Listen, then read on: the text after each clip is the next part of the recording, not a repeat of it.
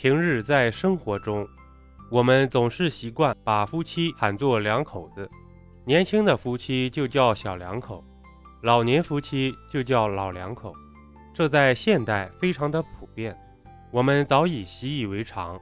可你知道吗？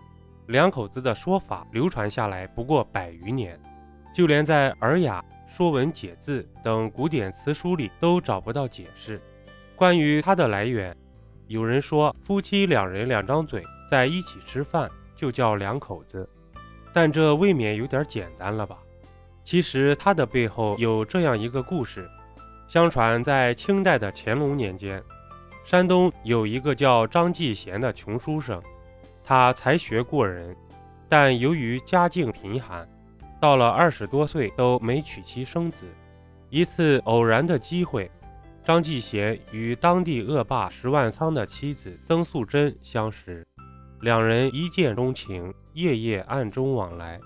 虽有情到深处，但他们没有做出什么越轨的行为。恶霸石万仓其实是富家子弟出生，他成日酗酒玩乐。终于一次饮酒过度，酒精中毒而亡。石家人上来就一口咬定是曾素贞勾结奸夫张继贤害死了亲夫，还把他们两个告到了县衙门。那县官也是老糊涂了，不分青红皂白，一顿骚操作，直接把张继贤和曾素贞判为死刑，从县府押往京城，准备秋后问斩。乾隆皇帝在批奏折时，无意中看到了张继贤的供状，纸上三言两语透露着其不凡的文采。乾隆皇帝非常惊讶，便亲自到牢里看望张继贤。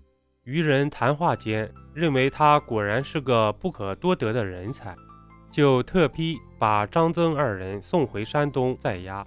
又过了一段时间，乾隆皇帝南下途中，刚好路过山东。不知怎么的，突然想起了在押的张继贤，于是再次特批，把张继贤发配到了一个叫卧虎口的地方，把曾素贞发配到黑风口，免于一死。由于发配的两地相距不远，张曾二人非常欣喜，他们经常来往于两口之间。今天你来卧虎口，明天我去黑风口，再续良缘。渐渐的，人们知道了他们的事情后，就把他们称为两口子。后来，人们就用两口子代指夫妻了。还有一个版本的故事，发生在明朝洪武年间。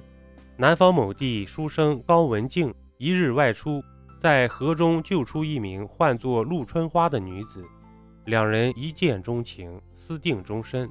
谁知春花被恶少罗大公子抢走，纳为小妾。后借丫鬟小玉相助，高陆二人出逃，但却被罗大公子追上，相互撕扯中，罗大公子坠崖身亡。罗家势力强大，高陆二人被打入死牢后斩。